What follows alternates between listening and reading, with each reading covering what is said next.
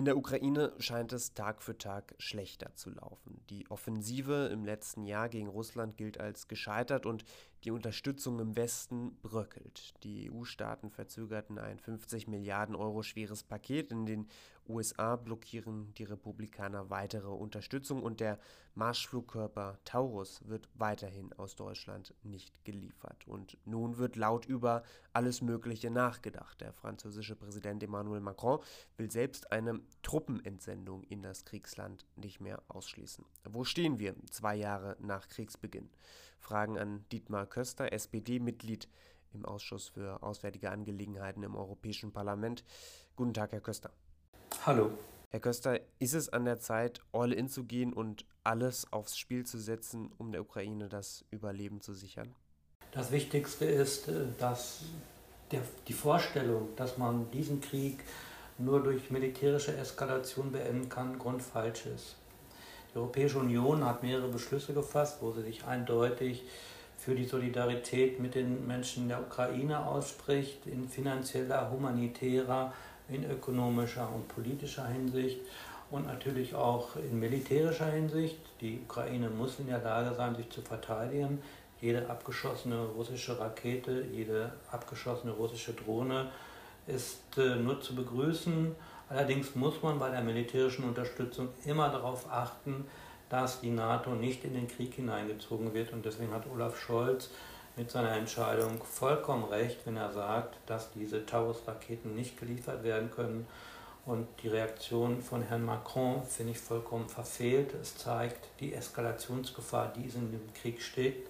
Denn nichts anderes bedeutet es ja, wenn die Franzosen ihre Soldaten hinschicken, dass wir dann nahe am äh, NATO-Eintritt in diesen Krieg sind.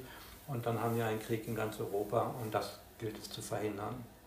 Mhm. Jetzt haben Sie es gerade angesprochen. Der französische Präsident Macron hat Anfang dieser Woche genau das ins Spiel gebracht, nämlich eine mögliche Truppenentsendung in die Ukraine. Sie sagen, das würde dann den Bündnisfall auslösen. Aber was bedeutet es denn, wenn so ein Staatsoberhaupt, wie es Emmanuel Macron ist, so eine Idee äußert? Das wird ja wohl überlegt sein.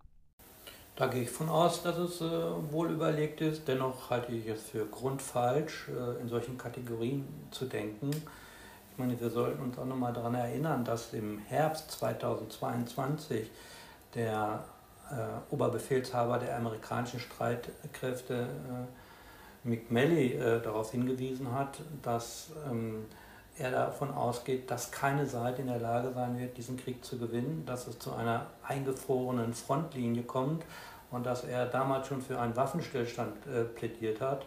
Und genau das ist eingetreten, äh, nur mit dem Unterschied, dass viele tausende Menschen sterben mussten. Hätte man sich damals schon äh, auf einen Waffenstillstand verständigt, äh, dann wäre viel Not und Leid und Elend äh, vermieden worden.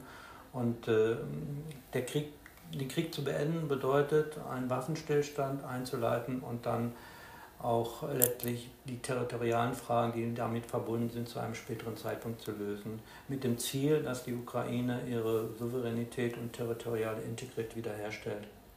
Jetzt sprechen Sie von Waffenstillstand. Das ähm, tun ja auch einige, gerade Ihrer sozialdemokratischen Kollegen aus dem Bundestag, aber auch aus dem Europäischen Parlament.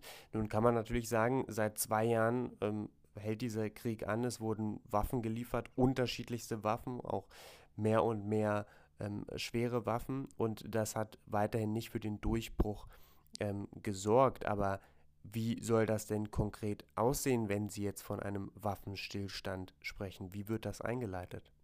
Es ist sehr interessant, dass äh, die äh, ukrainische Regierung selber jetzt einen Vorschlag gemacht hat. Sie fordern für Frühling, für den Frühling eine internationale Friedenskonferenz, wo Repräsentanten von mehr als 150 Staaten sich auf einen Friedensplan verständigen. Und mit diesem Friedensplan wollen, sollen dann Verhandlungen mit Russland stattfinden. Das halte ich für einen Weg, äh, wie man aus diesem schreck, schrecklichen Krieg hinauskommen kann.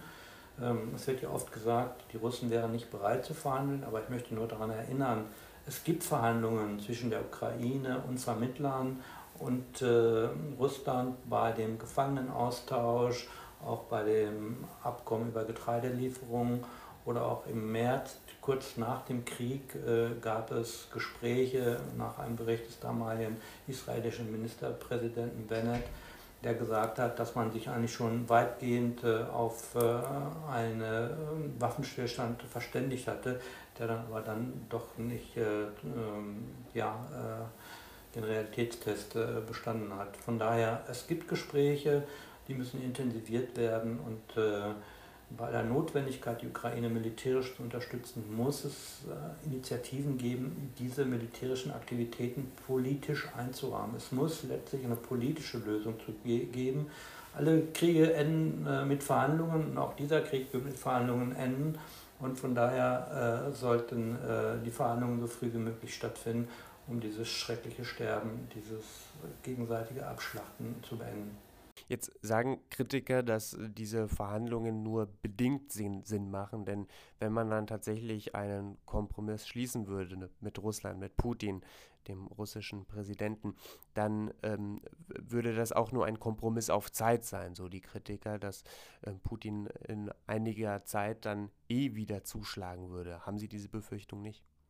Die Ukraine muss äh, Sicherheitszusagen kriegen, das ist ganz klar. Und äh, Deutschland hat ja äh, mit der Ukraine ein Sicherheitsabkommen geschlossen, auch Frankreich hat das äh, getan, ein solches bilaterales Abkommen. Aber letztlich äh, muss es dann äh, auch in einem größeren Kontext äh, diese Sicherheitsregeln geben. Und ich bin auch sehr dafür, dass in diesem Sicherheitskonzept auch Staaten wie die USA, wie Brasilien, wie Indien äh, und auch China eine Rolle spielen, um äh, dann die Situation zu stabilisieren. Und mit der internationalen Gemeinschaft bin ich ganz optimistisch, dass es möglich ist.